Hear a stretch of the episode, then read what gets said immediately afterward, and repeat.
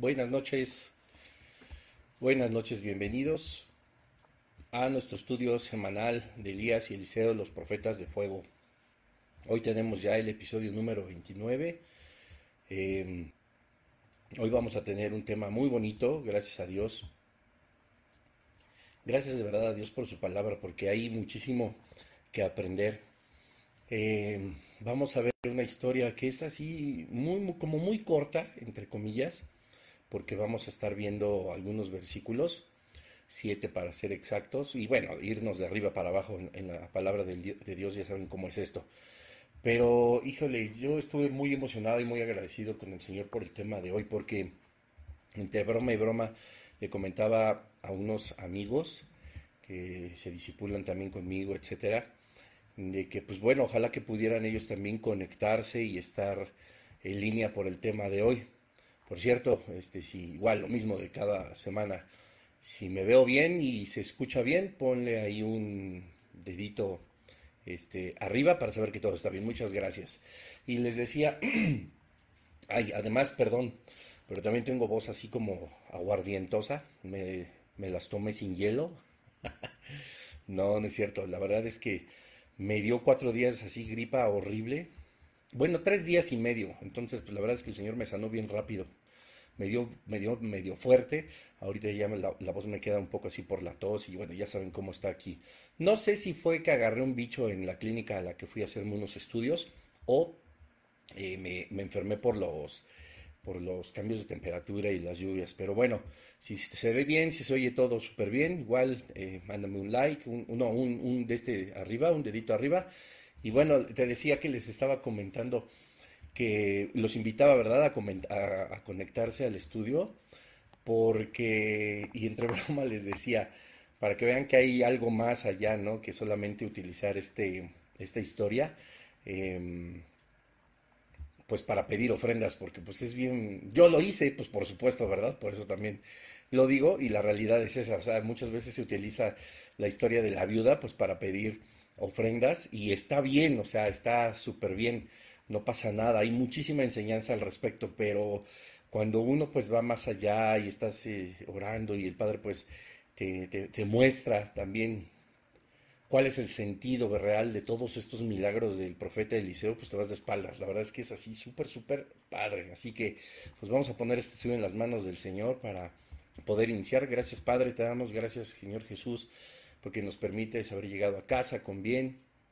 Te pedimos que nos bendigas en donde estemos, Señor, en nuestro hogar, si vamos escuchando en el auto, Padre, si vamos eh, en algún lugar o estamos escuchando lo diferido en audio o en video, que nos bendigas, Padre, con con el privilegio de comprender tu palabra.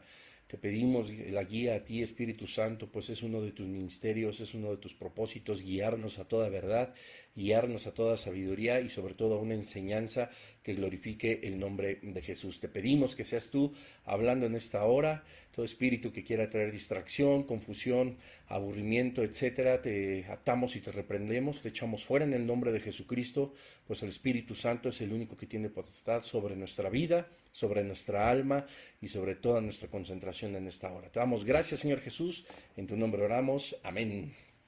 Bueno, pues aquí ya estamos.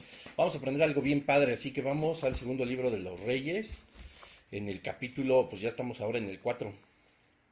Vamos al capítulo 4 del segundo libro de los Reyes y vamos a ver solamente los primeros siete, este, ahí estoy en el primero, es en el segundo libro. Vamos a ver los primeros siete versículos.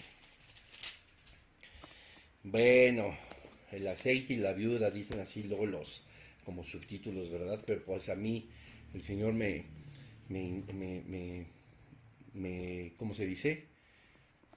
Me llegó a ponerle más bien a este estudio número 29, este episodio 29, las vasijas de la viuda, porque hay una enseñanza bien bonita. Bueno, dice el segundo libro de los reyes en el capítulo 4, en el versículo 1.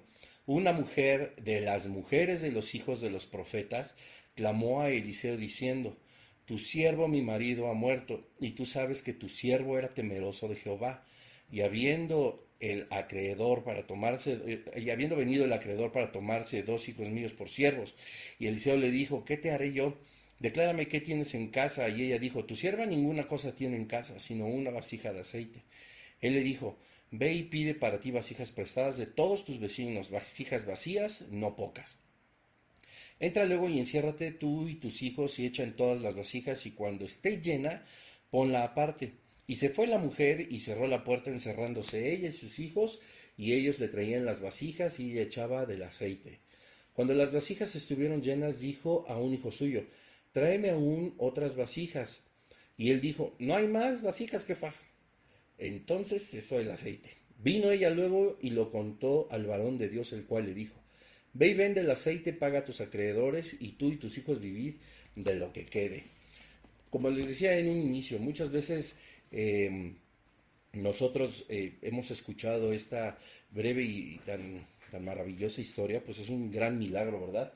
De parte de Dios utilizando el profeta Elías, pues para pedir las ofrendas y saber que pues el aceite no va a cesar en nuestra casa, si es la voluntad de Dios, etcétera, etcétera. Y repito, yo alguna vez también lo hice, seguramente lo volveré en algún momento a, usar, puesto que hay una sabiduría muy importante acerca de la provisión de Dios y cómo Él jamás nos desampara, ¿verdad?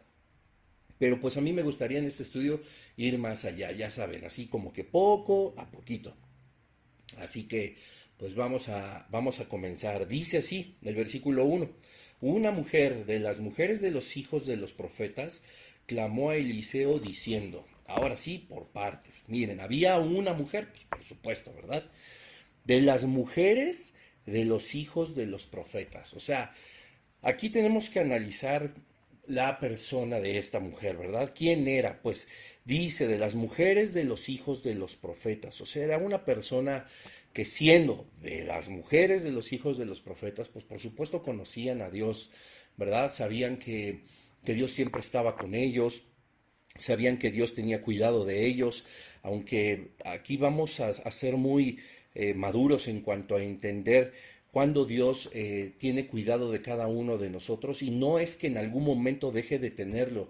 Eso hay que comprenderlo bien familia, porque aunque la viuda estaba en una situación completamente difícil, esto no significa que Dios no tuviera cuidado de ella. Tan es así que se empieza a hacer el milagro de las vasijas y el aceite, ¿verdad?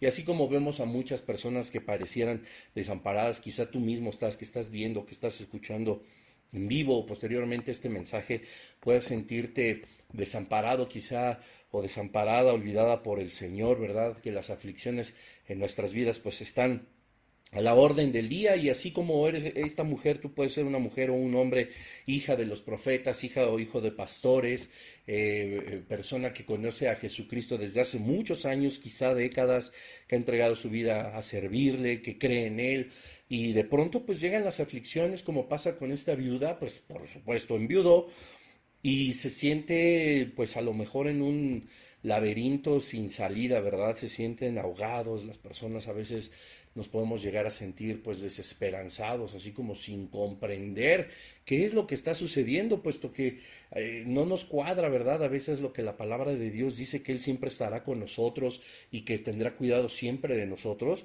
Y pues bueno, a veces pareciera que está muy lejos, ¿verdad? O que no, no se está cumpliendo como su promesa de decir que está cerca de nosotros. Pero bueno, la mujer era alguien que conocía a Jesús, alguien que conocía a Dios, quiero decir, aunque bueno, pues estamos hablando por supuesto de un Dios trino, ¿verdad? Dice de las mujeres de los hijos de los profetas, clamó a Eliseo diciendo, ahora escucha bien, esta palabra clamar, em, yo creo que a veces se ha confundido un poquito en el significado. En realidad clamar significa, pues sí, pedir, solicitar, contar, hablar, pero en alta voz. Esto no significa, bueno, clamar que estoy solamente... Em, pues con mucho ahínco pidiendo algo, contando algo, solicitando algo de parte del Señor o pidiendo, ¿verdad? Este algo de parte de Dios, no, esto todavía va más allá. La palabra clamar o clamó o clama significa sí lo que te comenté, todos los verbos que te dije, pero en alta voz. Me atrevería a decir que gritando, ¿verdad? O sea, cuando alguien clama ya es algo prácticamente desesperado y que está una persona vaciando por completo su corazón al contarle una historia o, estando, o, o al estar solicitando algo de parte de Dios.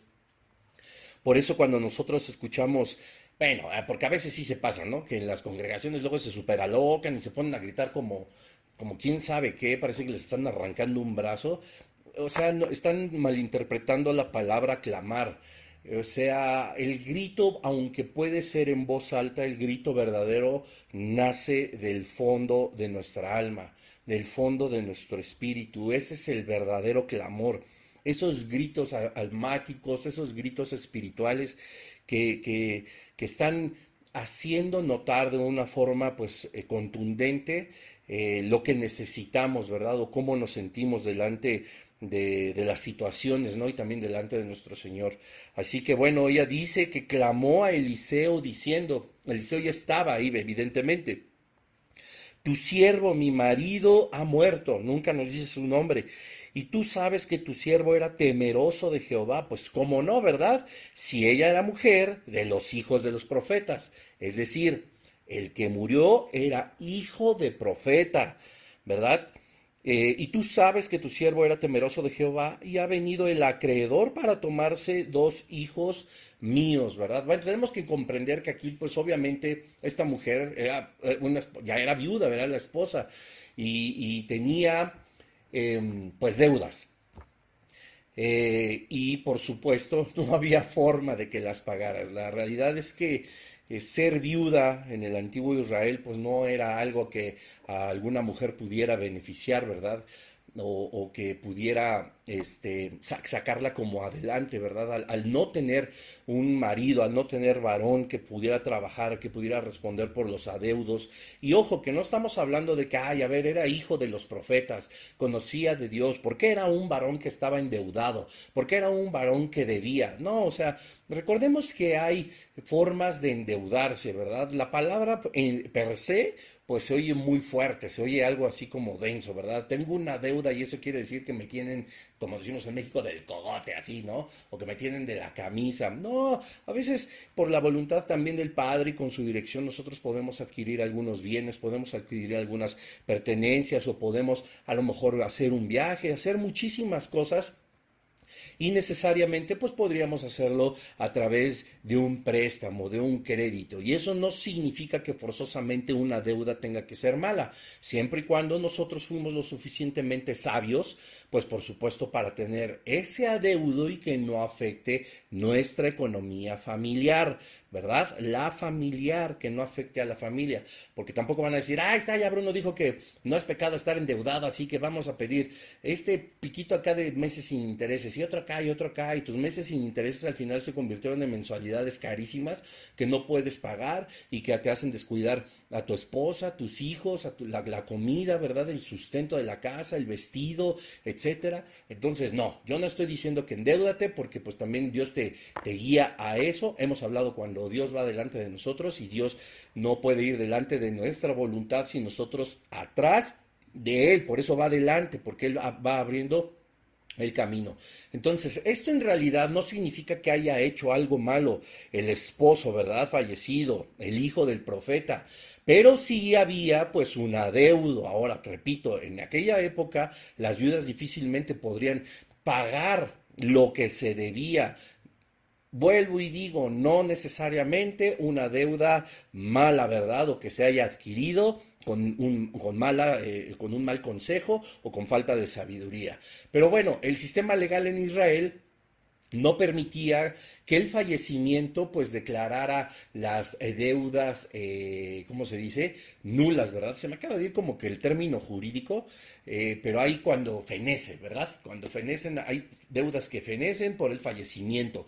Incluso cuando lees contratos de algo que algún crédito que estás sacando, etcétera, dicen, bueno, si tú te mueres, aquí se acaba la deuda. Bueno, en el sistema legal de Israel en aquella época nadie podía decir mi marido ha muerto, nosotros estamos en bancarrota y entonces ya no debemos nada. No, todo lo contrario, el acreedor o la persona con quien se tenía la deuda tenía, pues ahora sí que el, eh, el derecho, porque aparte la ley mosaica em, que podemos encontrar en el Pentateuco permitía adueñarse de las personas que eran deudoras, no, no como como algunas personas dicen, tal cual como esclavos o como si fueran objetos, porque eso, eso sería hablar de más, los términos no pueden ser de esa forma, ¿verdad? Pero sí podía adueñarse, pues a lo mejor de su tiempo, de sus manos, y de a lo mejor la, la, propia, eh, eh, su propio tiempo, pues para poder eh, laborar y poder pagar el adeudo. Entonces, se podía el deudor, el, el, el ¿cómo se dice? Perdón, se me acaba de ir. El acreedor podía adueñarse del tiempo, de las manos y de la fortaleza de las personas que había dejado el fallecido y que le debían aún para que, en este caso, sus hijos, como dice la viuda, pues pagasen la deuda a más tardar como que en un año, ¿verdad? Entonces, pues pareciera que era algo injusto, pero aunque sea algo pues rudo, por decirlo de alguna forma, pues sí, dejó a la viuda con una deuda y pues llega el acreedor y le dice, a ver, me das al zángano de tu hijo y que se vaya a trabajar conmigo un año y entonces ahí muere. La deuda no fenecía junto con la persona que había muerto. Así que bueno, pues no había nada que se podía hacer, pero volvemos al versículo 1. Dice, clamó a Elías diciendo, tu siervo mi marido ha muerto y tú sabes que tu siervo era temeroso de Jehová. Y ha venido el acreedor para tomarse dos hijos míos por siervos. Pues Elías también le decía, bueno, pues es que es su derecho. ¿Qué quieres que haga, verdad? O sea, lo único que podían hacer era decirle, bueno, ¿cuánto debes? Debo un millón, bueno, pues este millón aquí lo tienes, ¿no? Se lo dan al acreedor y entonces la deuda queda cancelada el acreedor ya no toma a los dos hijos, ya no los pone a trabajar para pagar la deuda y todos felices y contentos. Pero pues Eliseo no tenía ese millón, ¿verdad? Estoy especulando una suma porque tampoco nos lo dice la palabra del Señor, pero para que podamos entenderlo muy claramente. Pero la viuda estaba clamando, te repito, con esa intensidad al profeta Elías y Eliseo, perdón. Y dice el versículo 2, y Eliseo le dijo, ¿qué te haré yo? Declárame qué tienes en casa. Y ella dijo, Discúlpenme. Tu sierva ninguna cosa tiene en casa sino una vasija de aceite. Bueno, hay algo de evidencia aquí que nos enseña que las vasijas, porque en algún momento yo me imaginaba como si fueran unas cacerolas, a lo mejor de este tamaño, ¿no? No sé si se alcanza a ver en la imagen, pero a lo mejor de pues no sé, que le cupieran cuatro o cinco litros. No sé por qué en algún momento me imaginaba las vasijas así completamente grandes, ¿no? Y llenas de aceite. Pero en el estudio de la palabra nos damos cuenta que las vasijas que tenían en el antiguo Israel eran los contenedores que en realidad eran pequeños donde se tenía aceite para la unción, ¿verdad? Ya sea Recordemos que esto no es que el aceite tuviera un poder, sino que era el símbolo del Espíritu Santo y de la voluntad de Dios cuando se ungía a los enfermos, cuando se ungía las, las cosas, las propiedades, etcétera, ¿verdad? Entonces, esto era lo que tenía la viuda. Aquí hay una vasija que era, no era un suministro grande así de cocina, sino algo pequeño que solo llevaba el aceite para, para, para, para ungirlos, ¿verdad? Entonces, pues estamos hablando de que en realidad sí no tenía absolutamente nada. Pues dice, y, obviamente ese aceite pues se vendía. Entonces, pues la palabra de Dios nos enseña que Eliseo le pudo haber dicho, no, pues no alarmas. Ya van a agarrar a tus dos chamacos y que se los lleven a trabajar, ¿no? Hasta el año del jubileo para que quede la deuda saldada. No, pero le dice Eliseo, Ve y pide para ti vasijas prestadas a de todos los vecinos, vasijas vacías, no pocas. Entra luego y enciérrate tú y tus hijos y echa en todas las vasijas y cuando esté llena, ponla aparte. Bueno, eh, aquí tenemos que ver la temporalidad de lo que sucede, porque le dice Eliseo, ve y pide para ti vasijas. En el versículo dice, le dan la indicación de que después regrese y se encierre. En el versículo 5 dice que la mujer eh, fue y cerró la puerta encerrándose ella y sus hijos. En el relato que leímos hasta el versículo 7 al inicio, nos damos cuenta de que sí pudo conseguir muchas. Ahora, pues imagínate, ¿no? Tú donde vives, la cantidad de vecinos que tienes y puedes decirme, bueno, a lo mejor las casas aquí son muy grandes y en una cuadra o en una manzana puede haber menos cantidad de casas que a lo mejor en un lugar donde las casas son muy pequeñas y que en la misma cantidad de, de, eh, de dimensiones de terreno pues hay más casas. Como quiera que sea, tiene que ser muchas. Imagínate irle a tocar a cada uno de tus vecinos para pedirles una tacita de azúcar, ¿no? Como, el profesor Girafales. A pedirles una vasija, las vasijas que pedían justamente o que tenían para el ungimiento, ¿verdad? Con, con este aceite. La Biblia nos relata que eran muchas. No sé cuántos vecinos tengas, yo tengo aquí como muchísimos. Y no, pero muchos en serio. No sé cuántas serían muchas para mí, considerando que eran algo pequeño, porque te repito, pudiéramos pensar que era un utensilio de cocina así grande, gordo, de 4 o 5 litros, no. Eran cosas muy pequeñas y que por supuesto eran vendibles. El aceite se vendía, como lo vimos en el relato. Yo no sé cuánto tiempo me tardaría en recorrer casa por casa de aquí donde yo vivo para conseguir muchas. Y para mí muchas a lo mejor serían 500 o 600. Eso sí es mucho. No 5, no 10, no 20, no 100. No. Parecerían muchas, pero no. Contemplando la gente que me rodea, a lo mejor 500, 600 ya podrían ser muchas. ¿Cuánto tiempo me tardaría? Primero en irles a tocar y después eh, pedirles, ¿verdad? Y que aparte me negaran. Y, estoy seguro que algunas personas le dijeron que sí, algunas otras personas le dijeron que no. Recordemos que las viudas tampoco eran tan bien vistas. O sea, sí había un poco de hipocresía, hipocresía siempre en la sociedad, ¿verdad? Por eso uno debe vivir alejado del bullicio y de la falsa sociedad. Diría mi compadre este, Vicente Fernández, o ya no sé, ya no me acuerdo quién la canta. Bueno, pero no solo eso es lo importante. Ella va y pide las vasijas prestadas a todos los vecinos. El Eliseo lo que hizo fue que esta mujer eh, eh, se comprometiera con la visión que tenía de parte de Dios. Como vemos una vez más en los ejemplos de los, episodios anteriores con Elías y ahora con Eliseo, la viuda nunca cuestionó, la viuda estaba desesperada, estaba clamando a Eliseo y les dijo, vino el acreedor y tomó a mis hijos, ¿verdad? Ha venido el acreedor para tomarse dos hijos míos por siervos. Ella ya estaba desesperada y Eliseo le dice, pues no tengo dinero ni nada que dar. Lo único que tengo es amor para dar. Ah, ¿verdad? Como diría también mi compadre Juan Gabriel. Perdón. y bueno, la viuda le empieza a decir, es que acaban de venir por mis hijos, estoy desesperada. Y Eliseo le dice, ve con tus vecinos y pídeles vasijas para el aceite. Ella no cuestionó así de, a ver, ¿no entiendes? ¿Qué te pasa? Acabo de decirte que se llevaron a mis hijos, que soy viuda, que aquel siervo temeroso de Jehová, que tú mismo conocías, hijo de profeta, ha fallecido, y tú me dices que vaya y toque la casa de cada uno de mis vecinos y les pida su vasija prestada, y además les dijo que vacía, ¿verdad? Dice en el versículo 3, ve y pide para ti vasijas prestadas de todos los vecinos, vasijas vacías, no pocas.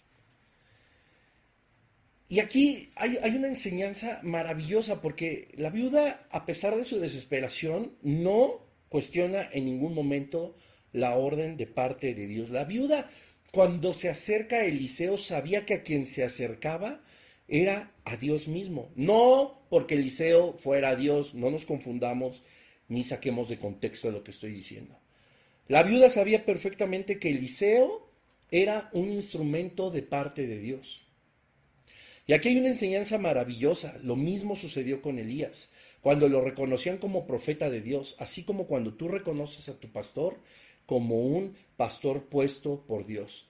Cuando conoces a personas que bendicen tu vida, cuando conoces a personas que te enseñan la palabra, cuando te conviertes en persona que enseña la palabra, que medita, que ora por, por las ovejas, que ora por su familia, que ora por la sanidad, que ora por eh, encontrar un trabajo, por los milagros que solamente pueden provenir de parte de Dios, nosotros tenemos que reconocerlos como tal.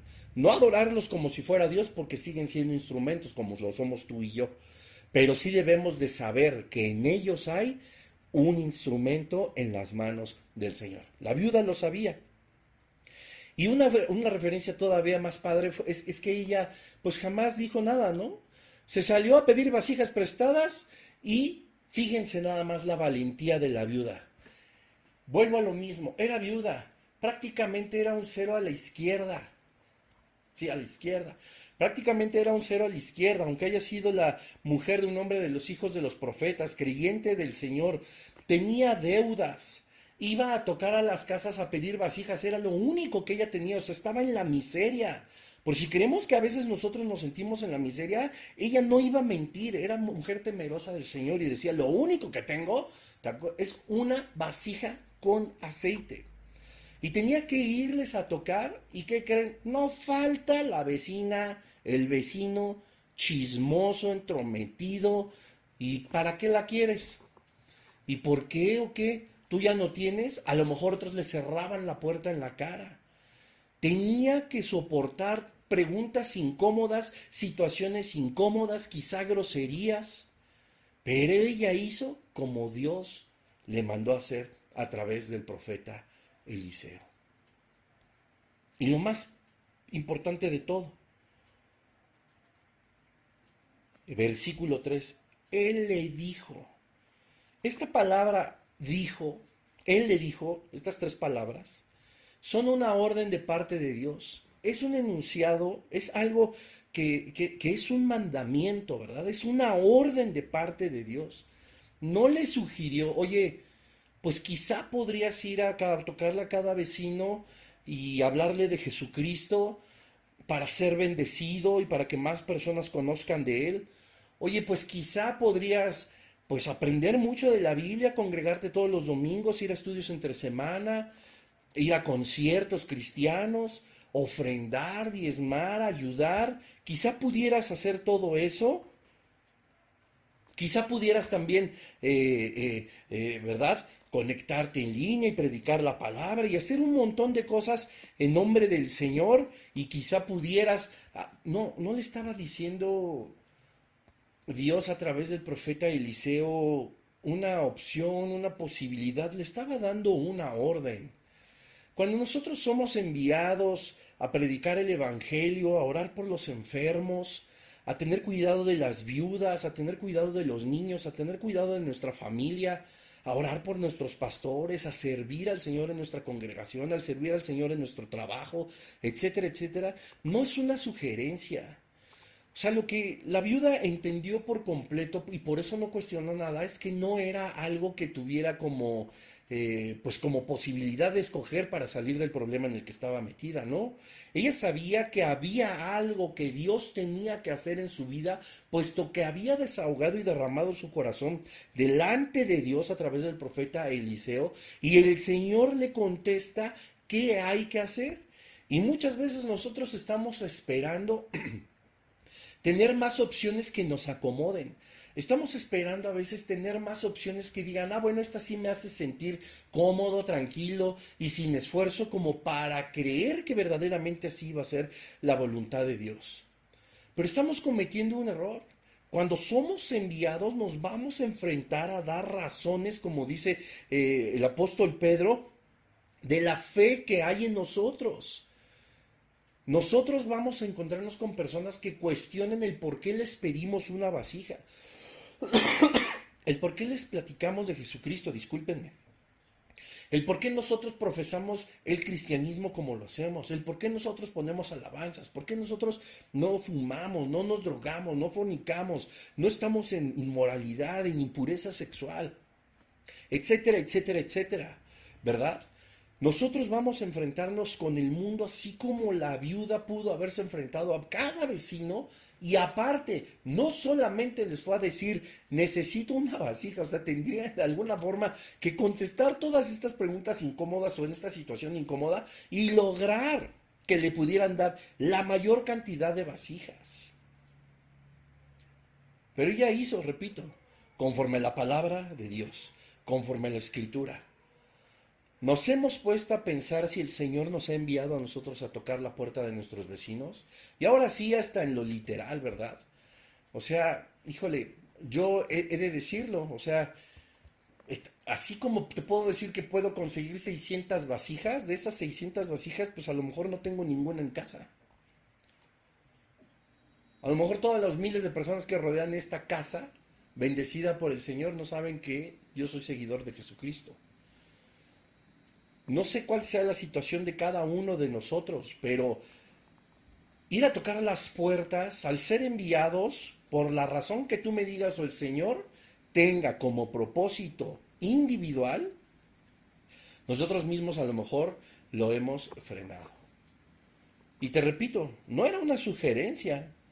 Él le dijo, ve y pide para ti vasijas. Era una orden de parte de Dios. Ella hizo lo que se le ordenó hacer y lo hizo además con fe. Y el resultado, pues bueno, lo podemos ver al final.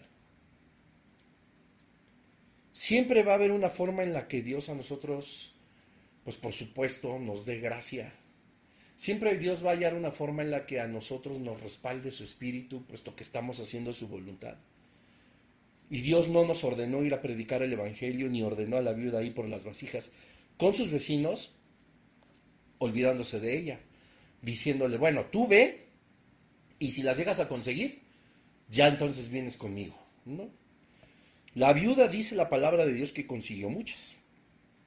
Es decir, Dios le dio gracia delante de cada uno de sus vecinos para que ella pudiera pedir una vasija. Te repito, la situación de la viuda era más difícil de la situación que seguramente tienes tú y tengo yo para ir a tocar a la puerta de nuestros vecinos. Pon conmigo ahí. Hashtag. La situación de la viuda seguramente era más difícil que la que tenemos tú y yo para ir a tocar la puerta de nuestros vecinos. Siempre Dios va a poner los medios y siempre nos va a proveer gracia para hablar del Señor. Y la fe de la viuda no faltó. Todo lo contrario. Acudió a Eliseo porque era como acudir a Dios. Sabía que Eliseo hablaría de parte de Dios. Acudió a Dios sabiendo que Él era su instrumento le presentó el problema y Dios inmediatamente respondió. La fe de la viuda no desfalleció. No porque Eliseo le dijo, ¿y yo qué? Pues yo, ¿Y yo qué hago? No. O sea, porque eso le dijo, ¿qué te haré yo? ¿Y yo qué quieres que te haga? Y entonces llega el Espíritu Santo, toma por supuesto la conciencia de Eliseo y le dice, declárame qué tienes en casa. Y ella dijo, tu sierva ninguna cosa tiene en casa sino una vasija. Él le dijo, ve y pide para ti vasijas. Todo esto ya era el Espíritu Santo hablando a través de Eliseo. Qué cosa tan impresionante. Y entonces llega la orden y la fe de la viuda sigue sin desfallecer. Y además de que no solamente ella encontraría dirección de Dios para salir de la deuda, para que el acreedor pudiera tener lo que por derecho le corresponde, sino porque esta viuda tenía aún la fortaleza de luchar por sus hijos. Dios nos siempre, siempre va a tratar con nosotros de, de forma en la que ejercitemos nuestra fe de que nuestra fe se vuelva cada vez más fuerte.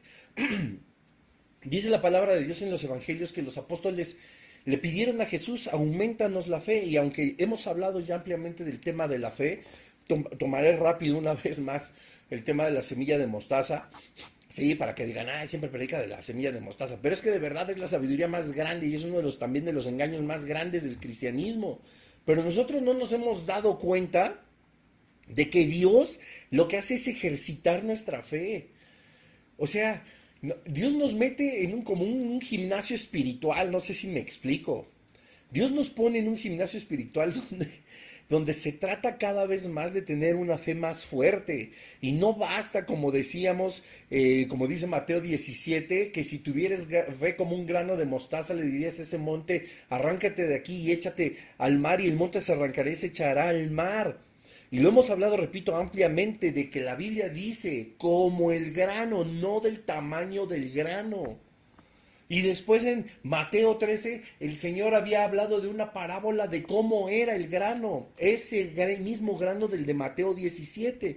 Y dice, sí, a la verdad el grano de mostaza es la más pequeña de las semillas, pero pasa el tiempo y crece y crece y crece y crece hasta convertirse en la más grande de las hortalizas, o sea, en algo gigantesco. La fe de la que habla Mateo 17 es el grano de mostaza, como el grano, no del tamaño. Entonces, si Dios no tuviera como un gimnasio espiritual para nosotros, no podríamos fortalecer nuestra fe. Y la viuda decía, yo me fortalezco en ti. Yo no sé qué voy a hacer sin mis dos hijos y aparte sin dinero. ¿Cómo le voy a pagar a este tipo? ¿Cómo recupero a mis hijos? Aparte soy viuda, nadie me quiere, todos me odian. ¿Y cómo voy a pedirles las vasijas de la, para los ungimientos a mis vecinos? Ella no desfalleció, su fe seguía inquebrantable. Con cada cosa que tenía que hacer, se fortalecía, no se debilitaba. ¿Y entonces qué pasa ahora con nosotros? O sea, cada cosa que pasa, en lugar de fortalecernos, nos da para abajo.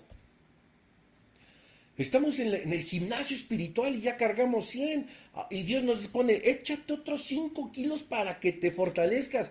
Y en lugar de luchar por levantar los 5 kilos, los 105 kilos, decimos, ay no, esto ya es mucho, ya no puedo, todo me duele, ay, me chupo las heridas y tengan compasión de mí, me voy a suicidar, me voy a hacer no sé qué, me voy a hacer el harakiri y, mírenme y todos son una bola de eh, falsos cristianos, en esta iglesia no hay amor, nadie se apiada de mí. O sea, parece que el gimnasio espiritual del Señor lo que trata de hacer es debilitarte cuando el cristiano está completamente caminando para el otro lado. Es fortalecernos. Te voy a leer algo que dice Spurgeon. Dios no nos dejará ser pequeños en la fe, porque la fe es la riqueza de la vida celestial. Otro hashtag que además nadie puso, hashtag él no nos dejará ser pequeños en la fe, porque la fe es la riqueza de la vida celestial. Qué cosa tan tremenda. Y bueno, seguimos adelante. Y, eh, versículo 5. Y se fue la mujer y cerró la puerta encerrándose en ella y sus hijos, y ellos le traían las vasijas y ella echaba del aceite. Cuando las vasijas estuvieron llenas, dijo a un hijo suyo, tráeme aún más otras vasijas. Y él dijo, no hay más vasijas, entonces cesó el aceite. Hay cosas bien importantes. Cuando nosotros anhelamos algo, cuando nosotros deseamos algo, hay, que, hay, un teólogo que se apellida McLaren, así como si fuera el de los coches de la Fórmula 1, que hablaba de dos tipos de anhelo o dos tipos de deseo. El deseo perezoso y el deseo tenaz, ¿verdad? Entonces, qué lamentable es que muchas veces nosotros cuando estamos en el gimnasio de la fe, tratando de fortalecerla, de que nuestra fe se vuelva de una forma cada vez más imponente, un roble de fe, un verdadero cedro, así como los cedros del Líbano, de fe casi inquebrantables, por supuesto, nos ponen cinco kilitos más y va para abajo. Y queremos todo rápido y queremos todo sin esfuerzo. Y no queremos esforzarnos por usar la mente, por usar nuestros talentos, por usar nuestros dones. Como que no tenemos, como que tenemos una flojera, ¿verdad? Un anhelo que en realidad se vuelve algo perezoso, dice McLaren. O un deseo para otros cristianos que es algo tenaz. Y la primera, como dice él, no obtiene absolutamente nada, pero la segunda lo obtiene todo. El deseo perezoso, el anhelo perezoso, el que, que nosotros eh, clamemos al Señor por algo que necesitamos de Él, normalmente se rinde a la primera. Creemos que orar una vez más por una, una sola vez por lo que necesitamos es más que suficiente.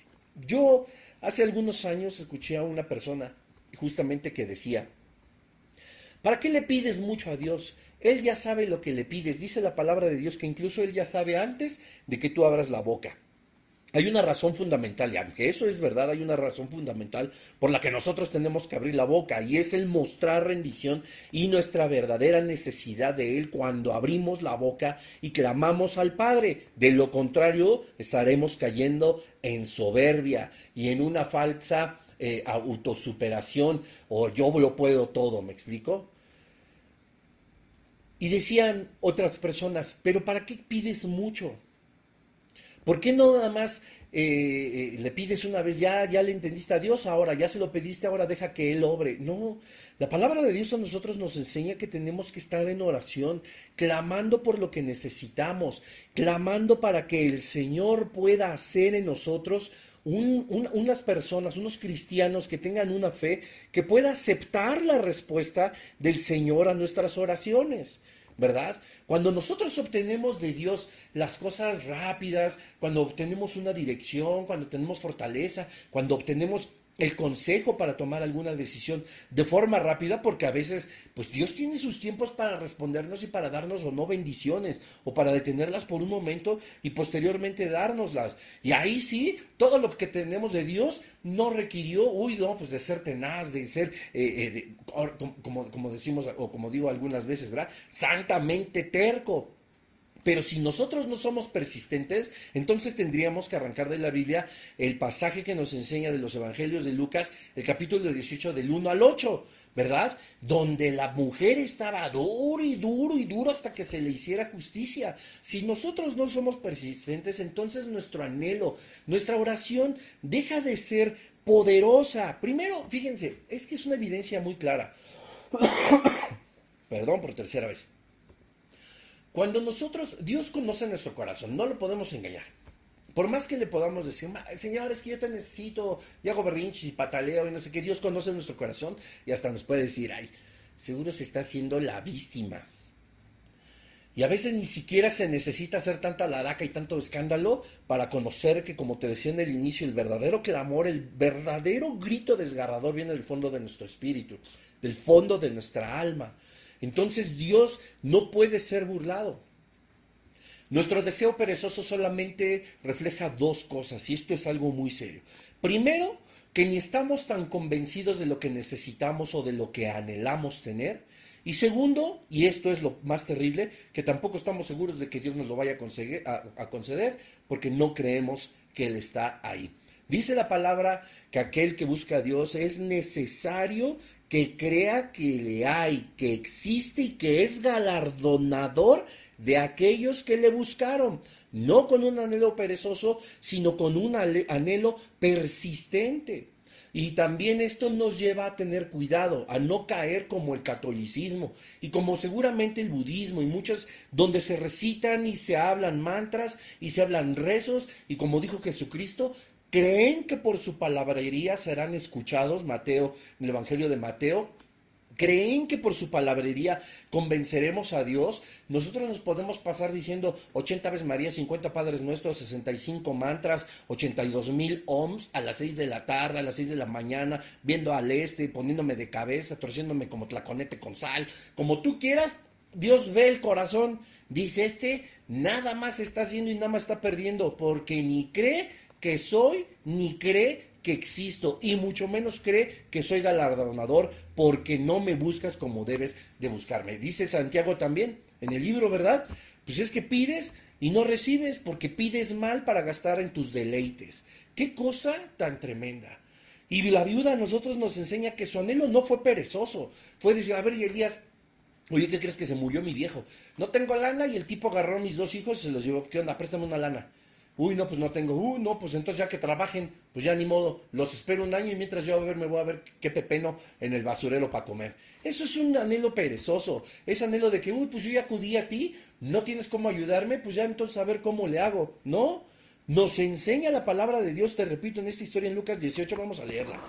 Cómo la persistencia es la que trae a nosotros la bendición.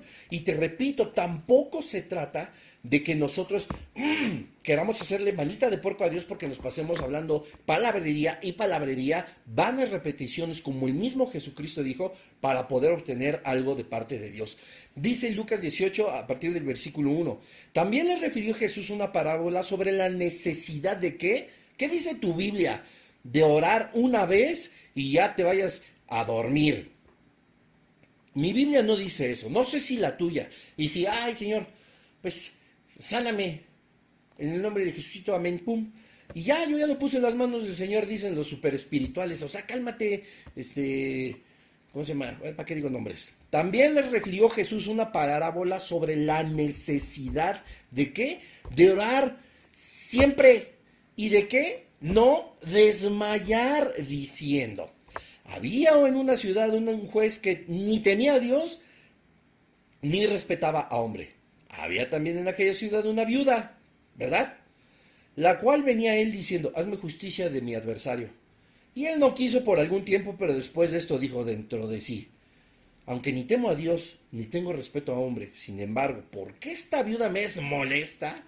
Le haré justicia, no sea que viniendo de continuo me agote la paciencia. Y el Señor, y dijo el Señor, oíd lo que dijo el juez injusto. ¿Y acaso Dios no hará justicia a sus escogidos que claman a Él día y noche? ¿Se tardará en responderles? Os digo que pronto les hará justicia, pero cuando venga el Hijo del Hombre, ¿hallará fe en la tierra? Tome, toma chango tu banana. ¿Qué tal, eh? sobre la necesidad de orar siempre y no desmayar. Y el tipo ni creía en Dios ni respetaba a los hombres, pero ella estaba duro y duro y duro.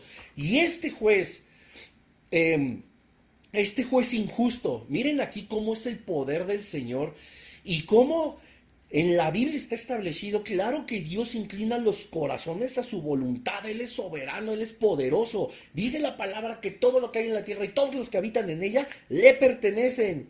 Y no entraré en detalles, pero dice todos. Y eso no significa que sean salvos. Pero no es el tema de hoy. Pero ¿qué dijo el juez injusto? ¿Cómo un juez injusto que no teme a Dios ni a hombre reflexiona el versículo 7? Nada más para que vean el power del Señor. ¿Y acaso Dios no hará justicia a esos escogidos que claman a Él día y noche? ¿Se tardará en responderles? Él ni creía y sabía que Dios, cuando alguien clama día y noche, Dios le responde. Ahí está. ¿Cómo no? Anhelo o deseo perezoso o uno tenaz, persistente. Increíble. Maravilloso. Maravilloso. Sigamos adelante. Déjenme ahora me regreso. Qué cosa tan maravillosa. Bueno, dice la palabra de Dios que echa en todas las vasijas y cuando esté llena que las pusiera aparte. Eliseo le, le dijo a la mujer, perdón, que tomara lo que tenía. Una vasija de aceite era todo lo que tenía. Y que lo echara con fe sobre las vasijas prestadas, ¿verdad? Es decir, este aceite no iba a cesar, el que tenía, porque no era una vasija vacía la que tenía la viuda, sino que las que pidió prestadas, la orden fue que las llevara vacías. De ahí, la viuda iba a llenar vasija por vasija. Mientras ella hacía esto, pues obviamente el aceite no faltaba. No me preguntes cómo, yo toda la tarde estuve imaginando cómo la pequeña vasija se vaciaba sobre una y la ponía, es que a ver cómo se ve la pantalla, y la ponía aparte. Y luego aquí seguía teniendo la vasija y la volvía a llenar y la ponía aparte. Y la ponía y así y aparte. Y no cesaba, y no cesaba, y así para allá, para acá, así para allá y para acá. Seguía ya saliendo aceite de la vasija original. Hasta que todas las vasijas que tenían, pues ya estaban absolutamente llenas. Ahora, tenía muchísimo aceite, era muchísimo. Y, y nos podemos dar cuenta que o sea, cuando el Señor, nosotros somos persistentes y ve nuestro corazón que de verdad anhelamos las cosas, escúchame bien, no es que nos vaya a cumplir un capricho, porque la, la, intención del poder orar y ser persistente es guiada también por el Espíritu Santo, que da a nuestro espíritu el poder de orar lo que es debido y no conforme a nuestras concupiscencias y conforme a nuestros deleites, como dice Santiago. Entonces, no es que nosotros vayamos a convencer a Dios de algo, sino que nosotros nos vamos a convencer de que nuestro clamor, aquel que no puede burlar al Señor, nuestro clamor se va a alinear a la voluntad del Padre. Nunca va a estar mal que nosotros externemos lo que anhelamos. ¿A quién le podemos engañar? A quien quieras, pero a Dios no. Yo a veces hoy le digo, Señor, ¿para qué te digo? Conoces mi corazón. O sea, tú sabes si tengo el anhelo, el amor suficiente, el, deseo, etcétera. Y si no, pues quítalo de mí, porque pues tampoco tengo por qué dirigirme a ti con algo que solamente está contaminando mi carne, o, mi carne o que está anhelando mi carne. Si es algo que proviene de ti, pon ese fuego en mi corazón para seguir orando al respecto, para seguir orando por la situación, para seguir orando por esta decisión, por, por, por esta dirección, por fortaleza, etcétera, etcétera, etcétera, ¿verdad? Como decíamos hace rato, el deseo o el anhelo perezoso, el liviano, el, de doble ánimo, como también dice Santiago, pues no va a obtener nada, pero el segundo, el persistente, el tenaz, el obstinado, el santamente terco, va a obtener absolutamente todo. ¿Y qué es el todo? ¿Y qué es lo mejor? Pues la voluntad del Padre. ¿Qué tal? Ahora, hay algo bien importante. La viuda empieza a echar el aceite. Yo, yo pienso, bueno, no estoy aludiendo que, que, Eliseo estuviera por completo en la carne, porque pues, absolutamente no estoy diciendo nada de eso. Pero qué importante fue que Eliseo dejara que la viuda lo hiciera. Qué importante fue que los pastores, nuestros pastores, nos pidan que, que hagamos primero las cosas en lugar de ellos hacerlas por nosotros. Yo recuerdo apenas que estaba diciendo nuestro pastor, ¿verdad? Que cuando alguien le pide oración por cierta situación, etcétera, pues lo primero que le dice, ya oró usted primero, ya oró usted a Dios, ya Dios le indicó que ahora tengo que orar yo por usted.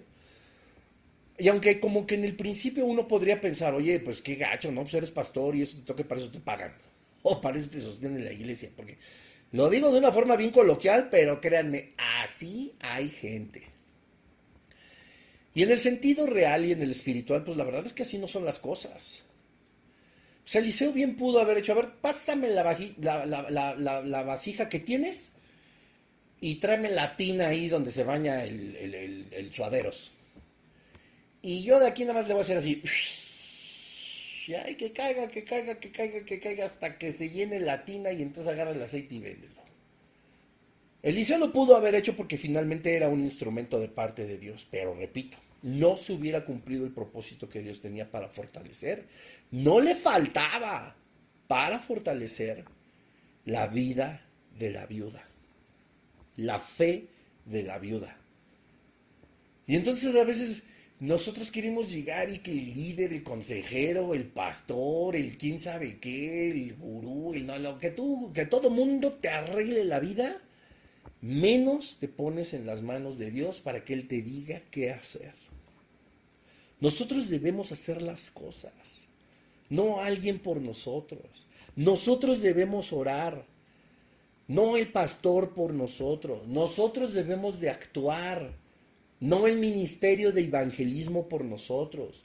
Nosotros debemos ir a los hospitales, no el ministerio de hospitales. Nosotros debemos de servir en la alabanza, servir en edecanes, no el ministerio. ¿Por qué no somos parte? ¿Por qué dejamos que todos hagan todo?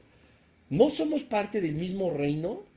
¿Creemos que estamos haciendo la labor del obrero sentados en la silla? Hashtag ouch. Eliseo pudo haber llenado de aceite tinacos, pipas, piscinas, lo que hubiera querido, puesto que venía de parte de Dios. Pudo haber traído una manguera así con un calibre de un metro y así, vas, llenar la casa de la viuda de aceite que se hiciera millonaria. El Señor quería que la viuda fortaleciera su fe. ¿Qué hacemos nosotros? Con la que tengo es suficiente. Pues no. Jesús le dijo a Pedro, ¿por qué dudaste? O sea, ¿y qué dice la palabra de Dios? Sin fe es imposible agradar a Dios. Hombres de poca fe. Esto no sale sino con oración y ayuno. él habla de la poca fe y que la poca fe no logró nada. No logró absolutamente nada. Entonces no vengan que la semilla de mostaza y que no sé qué, no. Con la fe que tengo es suficiente, no. Estás parado así en, el dintel de la puerta o en el arco de la puerta para dar el primer paso al gimnasio espiritual. ¿Lo vamos a dar o nos vamos a quedar como estamos? Porque para donde Dios nos quiere llevar no nos sirve la poca fe. Te voy a repetir lo que dice Spurgeon. Él no nos dejará ser pequeños en la fe, porque la fe es la riqueza de la vida espiritual. Otra vez, hashtag.